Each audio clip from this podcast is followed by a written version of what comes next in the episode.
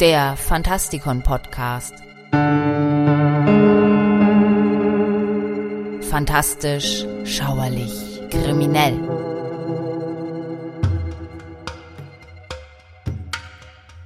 Während der Schriftsteller und Arzt Sir Arthur Conan Doyle heute bei den meisten für seinen logisch denkenden Skeptiker Sherlock Holmes bekannt ist, wissen die Horrorbegeisterten aus aller Welt, dass er mit seiner bösartigen Mumie eine der besten Geistergeschichten der englischen Literatur verfasste und erkennen in ihm einen Vorfahren der Lovecraft unterstellten Weird Fiction.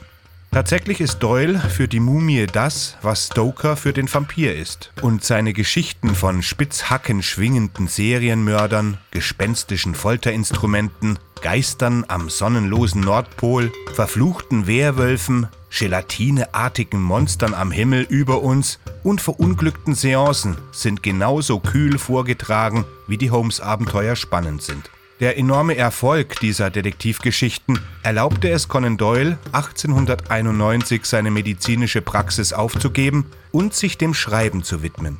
Sein Schaffen war breit gefächert. Theaterstücke, Verse, Memoiren, Artikel über Sport, Kurzgeschichten, historische Romane und schließlich Schauerromane und Schriften über Spiritualismus.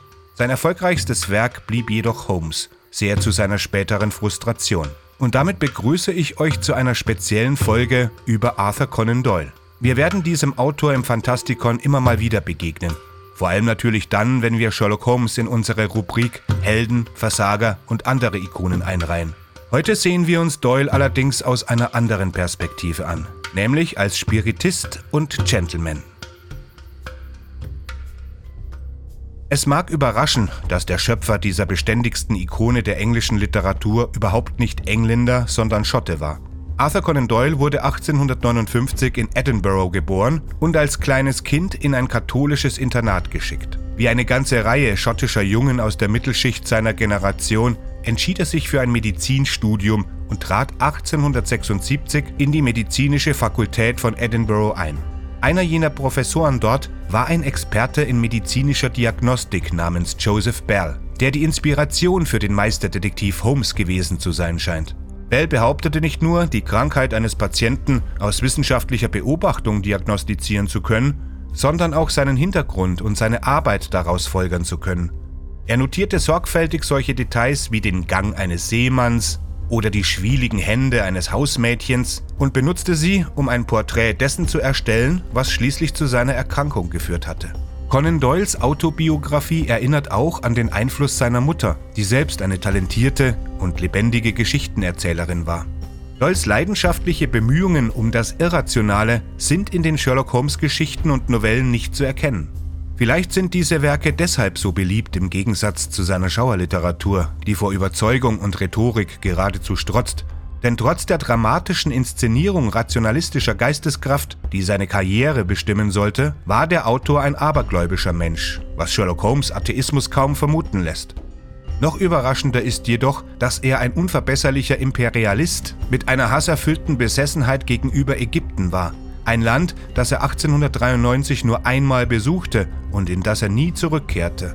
Dieser Mangel an direkter Erfahrung mit Ägypten oder seiner Kultur hat Doyle nie daran gehindert, eindringliche und wie sich herausstellen sollte einflussreiche Meinungen über Relikte des alten Ägyptens zum Besten zu geben, die in den späten 1800er Jahren dank der Effizienz und Anstrengung der englischen Archäologen immer häufiger ausgegraben wurden. Während Doyle 1896 schrieb, dass er die ägyptische Zivilisation selbst verachtenswert und entmannt fand, war er weiterhin begeistert von den Mumien, Pyramiden und Schriftrollen, die gefunden wurden, und nahm sie weiterhin als Requisiten in seine Geschichten auf. Die Familie Doyle war streng katholisch. Conan Doyle wuchs zwar in einem streng katholischen Milieu auf, stellte dieses aber schnell in Frage, erklärte sich selbst zum Agnostiker und zeigte ein starkes Interesse am Spiritismus. 1881 besuchte er eine Vorlesung über dieses Thema und 1887 erschien ein Artikel von ihm in einer spiritistischen Zeitschrift, in dem er eine Seance beschrieb, an der er teilgenommen hatte. Und 1889 versuchte Professor Milo de Meyer bei seiner Vorlesung über Mesmerismus Doyle zu hypnotisieren, was ihm jedoch nicht gelang. Und erst 1893 trat Conan Doyle der British Society for Psychical Research bei, die ihre Mitglieder aus den höchsten Kreisen der Politik und Wissenschaft rekrutierte. 1894 dann bat ein gewisser Colonel Elmore die Organisation, die mysteriösen Geräusche zu untersuchen, die ihm in seinem Haus in Dorset immer wieder den Nerv raubten. Sogar der Familienhund weigerte sich, bestimmte Teile des Hauses zu betreten. Fast seine gesamte Dienerschaft hatte bereits gekündigt. Auch Elmores Frau und seine Tochter bestätigten, dass sich die Geräusche anhörten, als würden Ketten über den Holzboden geschleift, begleitet von einem Stöhnen. Conan Doyle, Dr. Sidney Scott und Frank Potmore wurden entsandt, um den möglichen Spuk zu untersuchen. Sie verbrachten mehrere Abende im Haus, doch ihre Ergebnisse waren nicht schlüssig. Eines Nachts wurden die Ermittler durch einen furchterregenden Aufruhr gestört, aber es konnte keine Ursache für den Lärm festgestellt werden. Conan Doyle verließ das Haus in Dorset im Unklaren darüber, ob es dort wirklich spukt oder ob der Spuk nur ein Scherz war.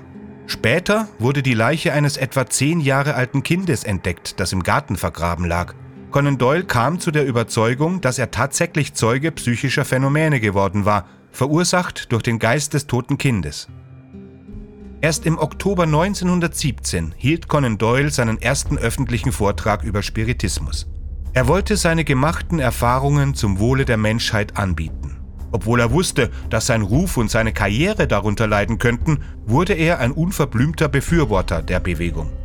Er schrieb Bücher, Artikel und trat unzählige Male öffentlich auf, um für seine Überzeugungen zu werben.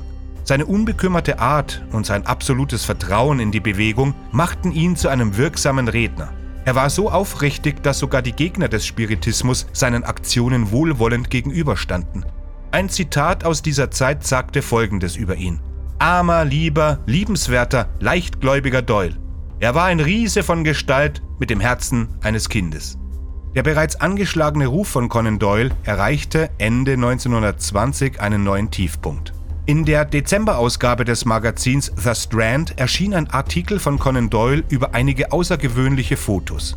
Zwei junge Damen aus dem Dorf Cottingley in der Grafschaft Yorkshire machten einige Aufnahmen von Feen, die sie in der Umgebung ihres Landhauses gesehen haben wollten. Conan Doyle erfuhr Anfang des Jahres von den Fotos und begann, die Angelegenheit zu untersuchen. Negative der Fotos wurden zur Prüfung an zwei Orte geschickt. Die Londoner Vertreter von Kodak erklärten, dass niemand diese Fotos manipuliert habe, dass aber die Herstellung solcher Effekte nicht besonders schwer sei und sie deshalb nicht für ihre Echtheit garantieren könnten. Von dem anderen Experten, der die Negative untersucht hatte, bekam Doyle jedoch einen positiven Bescheid. Harold Snelling erklärte die Fotos für echt. Und so schloss sich Doyle dieser Meinung an. Diese Fotos wurden als The Cottingley Fairies bekannt. Vielleicht beeinflusst durch die Tatsache, dass sein eigener Sohn Kingsley 1918 bei der großen Epidemie der spanischen Grippe erlag, investierte Doyle viel Geld und Zeit in diese Dinge, die offensichtlich seinem Ruf schadeten. Nach dem Tod des Autors im Jahre 1930 füllte sich die Royal Albert Hall mit Fans, die an einer großen Seance zu seinen Ehren teilnahmen. Zu diesem Zeitpunkt war seine literarische Unsterblichkeit jedoch bereits gesichert. Laut dem Guinness-Buch der Rekorde ist Sherlock Holmes die meist dargestellte Film- und Fernsehfigur aller Zeiten. Mein Name ist Michael Percampus und ich hoffe, wir hören uns bald wieder. Diesmal mit Alan Moore und seiner berühmten Graphic Novel From Hell in der es um niemand Geringeren als Jack the Ripper geht. Bis dahin, gehabt euch wohl.